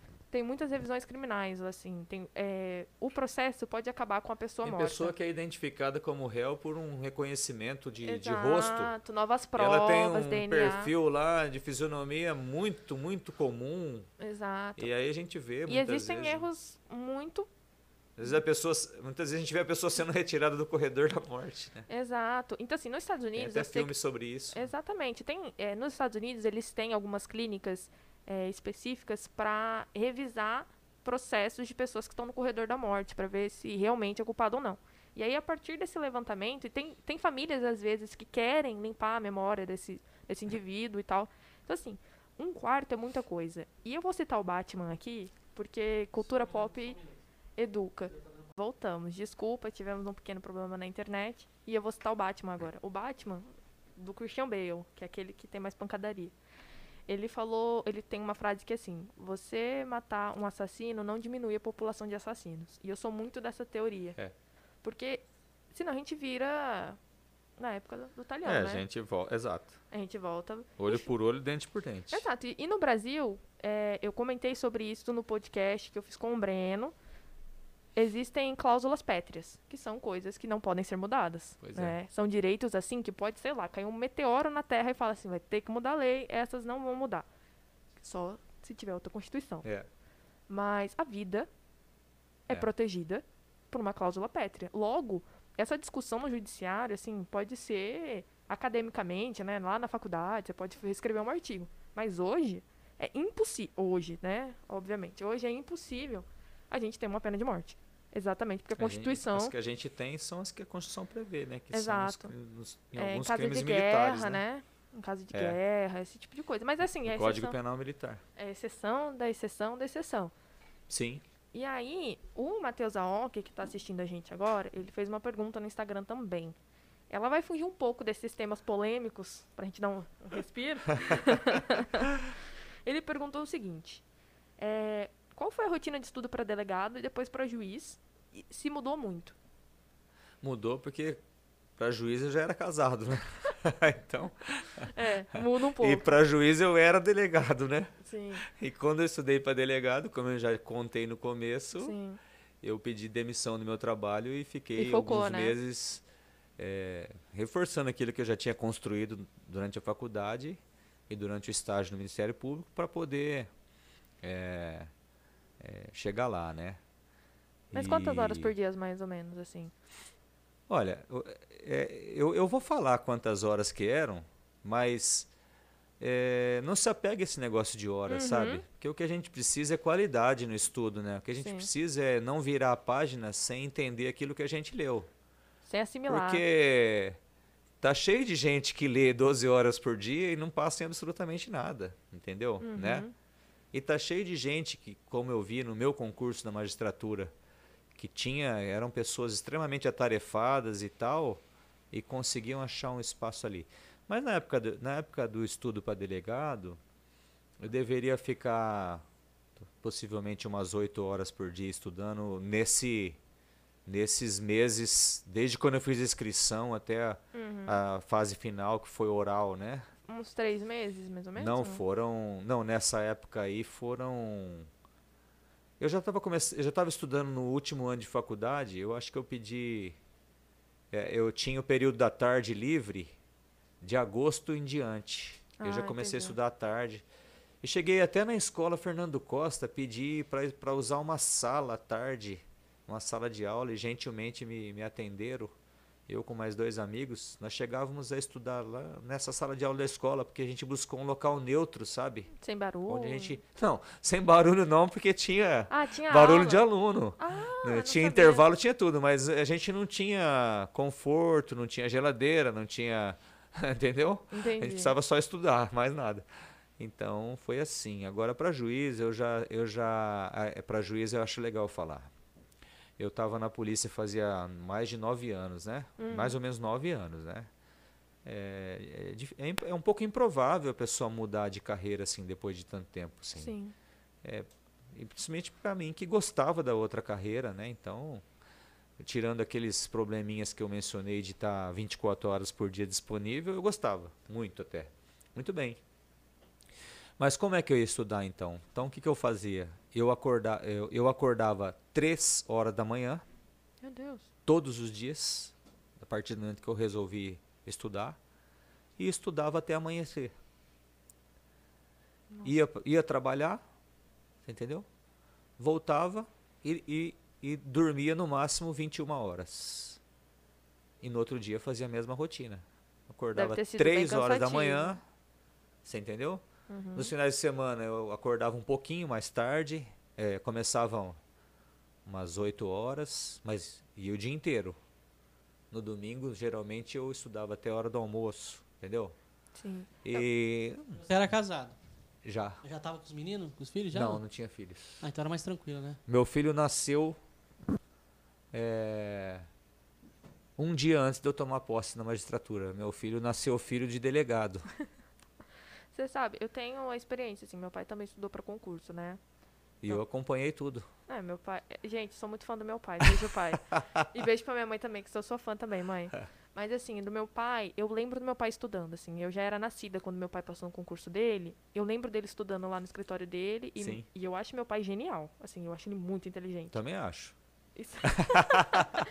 Mas eu lembro, assim, que meu pai estudava muito. Abdicou de muita festa, assim, de aniversário, de Como você vai descanso. conquistar uma coisa diferente fazendo a mesma coisa É, que não você tem faz? como, né? E eu acho bacana a gente falar Impossível. disso. Eu, eu acho bacana a gente falar disso, porque às vezes as pessoas falam assim, ah, é, alguns servidores ganham muito dinheiro e tal, mas não vê o sacrifício que foi pra conseguir isso. Então é bacana a gente Tem a falar. mínima ideia. Exato. É bacana a gente falar de tempo, assim, eu perguntei, é, no seguinte sentido, para as pessoas verem que não é fácil. Fui fazer prova em, em Palmas de ônibus, deu 27 horas de ônibus. Não Exato. tinha dinheiro para ir de avião.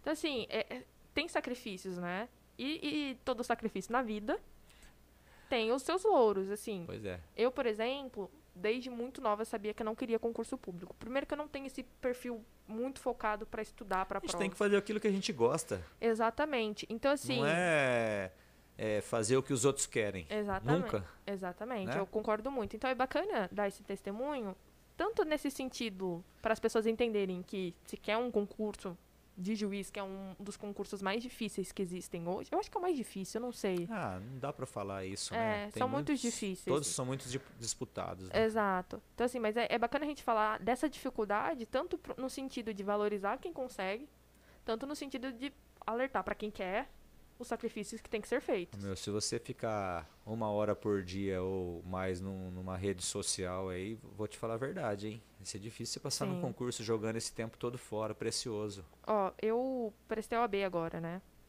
Eu Hoje tem muita coisa para distrair. muito, é muito, para mim o mais difícil, eu estudo no meu quarto. Precisa Eu, ter foco. eu estudo no meu quarto, tem TV, tem cama, e tal. Então assim, a minha maior dificuldade, eu estudava uma média de sete horas por dia, assim, fazendo questões, Sim. tal. A minha maior dificuldade era essa, de deixar meu celular de lado, é, desligar tudo, não, não me É. distrair com computador, com música, nem nada, e focar. É, fazendo questões foi o caminho que eu achei. Porque se eu Sim. ficar só lendo, assistindo só aula, eu me distraio Cada muito um tem um método, não tem um Sim. método perfeito, Não, não nem tem. material perfeito. Não. Tem gente que gosta de, de só ler, tem gente que gosta de fazer resumo, tem gente que gosta de grifar, tem gente Exato. que gosta de ler em voz alta. Mas é importante, né? A pessoa entender assim, existem várias receitas. Você escuta o método do outro e vê se se encaixa pra você. Exatamente. Mas eu acho que as questões das horas, mesmo que você estudar três horas e for de muita qualidade, ok. Sim. Mas das questões das horas é importante a gente falar porque é muito difícil. É, tanto você assimilar Se eu a falar quantidade aqui que, é, que são necessárias 8 horas por dia, eu vou estar matando mais da metade dos interessados aí. Vou estar ceifando os sonhos, porque Exato. nem todo mundo vai ter esse tempo. nem todo mundo que vai não ter essa possibilidade, né? Que essas pessoas não possam também chegar. Exato. Talvez podem. demore um pouquinho mais, mas eu acho assim. É. Eu acho não, eu vou fazer essa pergunta. Você acha que os concursos estão. Quanto mais tempo você tem também, mais você desperdiça, né? Sim. Mas você acha que os concursos estão ficando mais difíceis? Ou não? Eu acredito que sim, né? Porque hoje, hoje a informação tá em todo lugar, né? Você tem no YouTube aula de tudo quanto é coisa que você quiser. Claro que você tem que tomar cuidado, Sim, Com a pra não fonte ser dessa aula, né? né? mas na minha época de preparação lá, lá, lá atrás, lá, é, material era muito restrito, né? Sim. Fonte de informação era, era caro, livro era caro. Hoje em dia o pessoal começa a compartilhar PDF de livro. É, quer ser quer, quer ser juiz e. e e, PDF. E, tá, é. Mas eu vou te falar, eu compartilhava questões com meus amigos, assim. Eu conseguia um simulado, eles conseguiam e a gente compartilhava. Não, mas é. Mas é, eu acho Tem assim. coisas e coisas que podem Sim. ser compartilhadas, né? Mas assim, uma coisa que eu tinha muita dificuldade, eu tomei essa ciência depois. Assim, enquanto eu tava na faculdade não tanto, mas depois eu tomei essa ciência. Livro de PDF assim que custa, sei lá, 200 reais, 300, 400, até passa um pano pra quem baixa, sabe? Porque às vezes não tem o dinheiro. Mas Sim. sei lá, custa vintão e a pessoa vai lá, ah, baixa o PDF. Eu fico pensando no autor, sabe? Porque assim, gente, eu escrevo livros. Então. E eu tô na produção de alguns. Então. E aí eu fico pensando, caraca, se a pessoa baixasse um PDF do meu livro, que sei lá, não sei o valor que ele vai custar, mas vamos supor que ele custa 30 reais. Pra mim. Isso aí dá um grande debate à parte. Exato. Então, assim, eu acho. Nessa, nessas questões desse PDF, eu acho que depende. Eu lembro que eu tava estudando pro mestrado, pra passar no mestrado, e tinha um livro de 600 reais. Eu falei, rapaz. Era, eu, eu prestei pra PUC também, né? Eu fui até a última fase deles. Legal. E era um, um livro assim, camalhaço desse tamanho, sobre. Ah, era do Norberto Nobio, eu acho. Bobbio.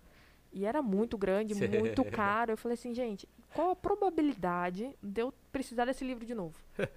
aí eu acabei baixando o PDF. Desculpa aí, mas assim. Mas foi essa. Foi o raciocínio que eu tive. reconfessa. É, confessa, né? Ixi, na frente do juiz ainda. E aí, pra gente encerrar, pra ficar uma coisa descontraída, eu vou fazer uma rodada de perguntas bem rapidinhas. E aí você responde com uma ou duas palavras, mas bem rápido. Famoso pinga-fogo. Exato. É ping-pong, eu já ouvi. Mas pode ser pinga-fogo, ping... Bate-bola. bate-bola. É, exato, rapidão. Qual livro te marcou mais na vida? Olha, eu não consegui ler muitos livros fora do direito na minha vida, não, vou ser sincero, tá? Uhum. Mas um, um- eu, eu li alguns e, e, e, e- e um que me, que me acrescentou bastante foi um que, se- um que se chama Comunicação Não Violenta. Eu acho que é Marshall Rosenberg. Bacana. Inclusive, eu tenho visto ele bem cotado em listas de mais vendidos ainda até hoje, né? Sim. que Tem trata de uma- baseados nele. né? que trata de, de- da forma que te dá dicas valiosas de, de como você expressar, se expressar com os outros, para você usar na, su- na sua casa, no trabalho, na sua empresa, tal, né? É uma arte, né? Não estou dizendo que eu fiquei perfeito depois que eu li esse livro, não. Mas é assim, inclusive tá na hora de eu ler de novo, inclusive para Reacender. Exatamente. Mas eu gostei. Eu acho que eh, a gente tem que ler coisas que, que agregam, que nos tornam melhores. Edificam. Né? É. Uma música. Eu assisti um filme esses dias. E assim, meu, eu gosto de muitas músicas, né? De, dos mais variados tipos. Mas eu vou eleger aqui I've Had the Time of My Life. Ah, ela é boa mesmo. De Bill Medley e Jennifer Warnes, né? Acho que é. É que, que foi o tema da, da dança final do Dirt Dancing, ou Ritmo Quente, Ah, é, que eu foi o esse filme que eu revi, que é um filme fantástico, né? Uhum. Aliás, eu tenho buscado bastante filmes mais antigos, que- até porque não estão produzindo nessa época de pandemia, né? Uhum. E aqueles clássicos lá são demais, né? Sim. E essa música também me, me remete ao passado, sou bastante saudosista, fala de, de amor também, então É essa Bacana. música. Então vou puxar. E o filme favorito? Então, assisti vários. Ho- Hoje em dia eu tô curtindo bastante filme de guerra, sabe? Não porque eu gosto de guerra, não, mas para entender A história. o que aconteceu, para, né? Se a gente entende como tudo começou, a gente às vezes pode ajudar a evitar que isso volte a acontecer, Uhum. né? Enfim.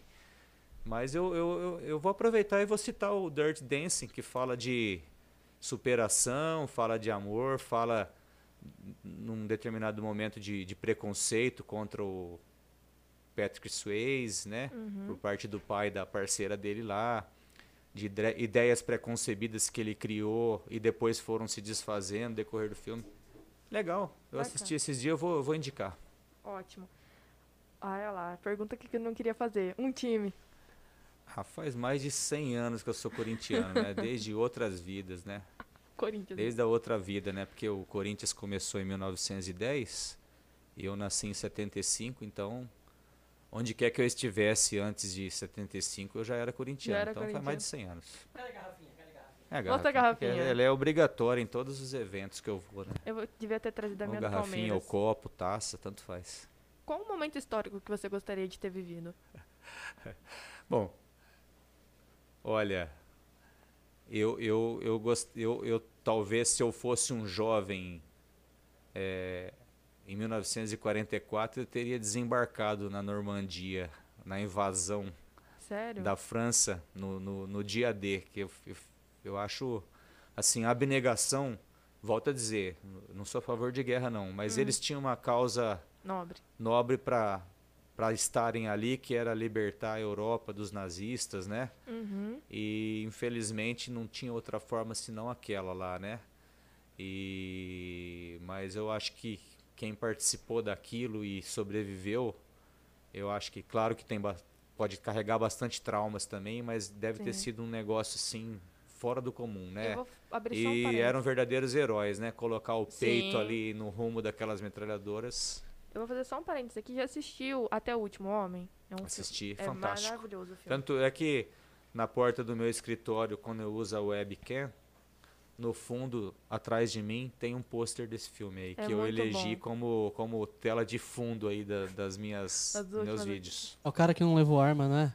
É, que Que ele ele falou levou que, Sensacional. ele falou que não ia matar ninguém. É. Então, é, E quando você me perguntou de filmes, eu poderia citar inúmeros aqui, né? Aí, ó, agora umas perguntas um pouquinho mais difíceis. Só pra finalizar. Brasil tem jeito? Ué, a gente tem que acreditar, não é? Entendeu? Eu- eu- eu- a gente enxerga o que acontece aqui, a gente acha que é, por aí afora é tudo muito melhor, mas não é não, viu? Eu acho que, claro, Precisam de modificações? é, tem nações, tem países aí que tem um outro nível de, de formação, de educação, tudo, mas de, de caráter é, tem, tem mau caráter em todo, todo lugar, tá? Sim. Então eu acredito sim. E tem que acreditar, né? Ué, como é que a gente vai sobreviver se a gente não vai acreditar? Se cada um for mudando um pouquinho daquilo que está ao seu redor, o Brasil tem jeito. Com certeza. Um- uma mensagem pra quem estiver ouvindo você agora. Sobre tudo que a gente conversou hoje. Ah, eu acho que. Vou pegar um, um gancho nisso que eu acabei de falar, né? Tente transformar aquilo que está à sua volta, né? Cuide do meio ambiente, respeite a natureza, tente ajudar aquele que está mais próximo. É, Tente fazer a sua parte, criticar menos e produzir mais, né? Uhum. É muito fácil criticar, só criticar, entendeu?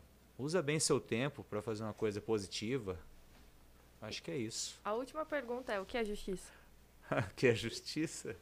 Pra você, assim, não precisa ser pra todo mundo, mas pra você hoje, o que é justiça? Justiça é, é eu me debruçar lá sobre um caso e e depois que eu assinar a decisão lá, eu me sentir confortável com ela. Não, não necessariamente eu posso estar certo, porque tem Uhum. muitos pontos de vista, né? Mas eu tenho, eu tenho conseguido ficar confortável com essas decisões, com, com a linha de, de, de, de, de trabalho, de conduta, e de postura que eu tenho conduzido. É claro que sempre tem muito a melhorar, a gente sempre tem muito a, a aprimorar, mas é isso, é difícil, né? Um conceito muito amplo, né? A Sim. gente poderia Passar mais uma hora debates e mais debates sobre o que é Exatamente. justiça, sobre, sobre o enfoque filosófico, né? Sim. Mas é para mim é isso, para mim é, é me sentir confortável depois de decidir, né? Depois de Olha. refletir e decidir. Queria agradecer bastante a sua presença. A gente, eu acompanhei aqui, muita gente acompanhou, muita gente gostou, me marcou no Instagram. Foi um prazer. A gente já se conhecia há um é, ixi, faz tempo, mais né? um tempo aí. Se o Giovanni tá com 14, 14. e meu irmão tá com 14, há 14 anos eu te conheço praticamente. Verdade. porque eles Com estudam certeza. juntos. Então, assim, queria muito agradecer por ter vindo, por ter compartilhado. Foi muito bacana mesmo. Eu acho, assim, todo mundo que escutou aqui aprendeu bastante coisa. Então, muito obrigada por Não, ter aceitado o imagina, eu que sou grato, porque é uma oportunidade da gente estar mostrando para as pessoas, né? Algumas coisas que talvez elas não enxerguem, né? No, no Adriano Juiz, nem no Adriano Cidadão, que, que na verdade, Carol, eu aí fora, aí, eu, quanto menos eu puder me identificar como juiz, melhor. E quem está mais próximo de mim sabe disso. Jamais eu jamais vou me identificar gratuitamente e muito menos para tirar nenhum proveito disso. E eu prezo muito pela minha. Meu Deus, fugiu a palavra. Quando você não quer se expor muito. privacidade? Deus, pela minha privacidade, da minha família, né? Uhum. E até, às vezes, vir aqui falar de, da minha pessoa, da minha trajetória, eu, às vezes até fico um pouco constrangido, né? Porque, mas de uma, de outra, de outra maneira, é, eu posso também estar tá motivando pessoas que, que também tiveram ali a sua infância mais restrita, Sim. né? Então, eu penso nisso também, né? Sim. Mas eu agradeço demais, né, ter sido aí lembrado por você para ser o primeiro entrevistado, né? Responsabilidade minha e sua. É, com certeza. Ao vivo também, uma coisa Sim. diferente, né? Agradeço o pessoal que acompanhou, minha família, Camila, Giovana e Isadora, né, minha esposa, meus filhos. Parece que eu ouvi minha mãe, meu irmão também parece que comentou, o Alexandre, né? E assim, eu estou à disposição quando a gente quiser bater um papo, porque assunto é o que não falta. Exatamente. Só vou complementar, é que você falou uma coisa e eu preciso te dizer outra. Você disse que constrangimento, assim, de, de, se expor, né? Mas eu acho que não. Eu, eu vejo essas histórias, assim, tanto de pessoas que começaram por baixo, ou, ou de, de, de, histórias diferentes, eu acho que elas têm que ser contadas. Eu te chamei exatamente por isso, porque eu sei dessa trajetória. Ah, eu imagino. É... Então eu acho bacana, gente, é óbvio que eu sei que você Sim. tem orgulho da sua trajetória, mas eu acho, assim, que você vir contar aqui hoje, do jeito que a gente contou, conversando é. e etc., é muito importante. É, não, jamais, é, eu, jamais eu vou querer fazer alguma coisa que possa ser entendida como autopromoção, jamais. Sim, né? não, mas não, mas nesse Até porque eu não, aqui... não lucro nada com isso, você entendeu?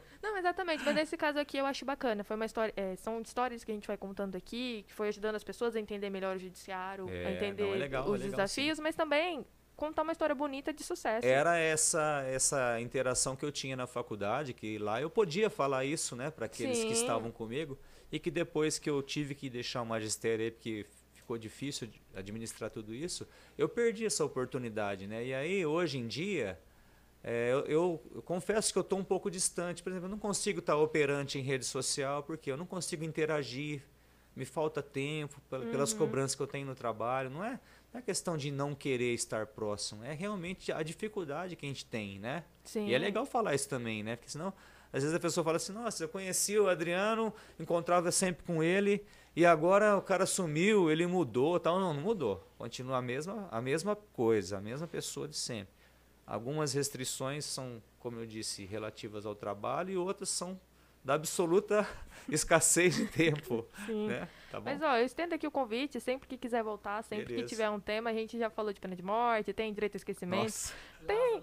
Muita tem, coisa. tem bastante coisa. Então, muito obrigada. E para quem assistiu a gente, muito obrigada por ter acompanhado. Quem não conseguiu é, ver tudo, a gente vai estar no Spotify a partir de amanhã, Breno? A partir de amanhã a gente estará no Spotify, então você Legal. pode ouvir na velocidade 1, 1,5, 2, enfim, seja feliz. Então eu queria muito agradecer todo mundo que passou aqui. Essa é a ideia, democratizar o direito para vocês. E eu estou muito feliz, muito obrigada, Adriano. Obrigada, Breno. Por... Curte, compartilha, Dá ativa o sininho. o hino do Corinthians? Jamais. Salve o não, não, Esse, não, é não, não, não, não, não, não, não. Por favor, pô. São Paulo. Como é que é a música de São Paulo? Coloca uma bandeirinha aqui atrás. Jamais, aqui. jamais. Nem se... É, ele nem saquei, ele nem saquei. Mas assim, gente, ó, se inscreve no canal, coloca o sininho para tocar pra gente continuar com esse projeto. É muito importante. Se você quiser patrocinar a gente, manda uma mensagem para mim ou para o Breno. Manda uma DM que a gente quer continuar com esse projeto para ajudar a Lins e região a ter maior entendimento sobre o direito. Então, você... estamos conversando com duas empresas, só para o pessoal ficar esperto aí. É. Já estamos no jeito aqui com duas, estamos negociando.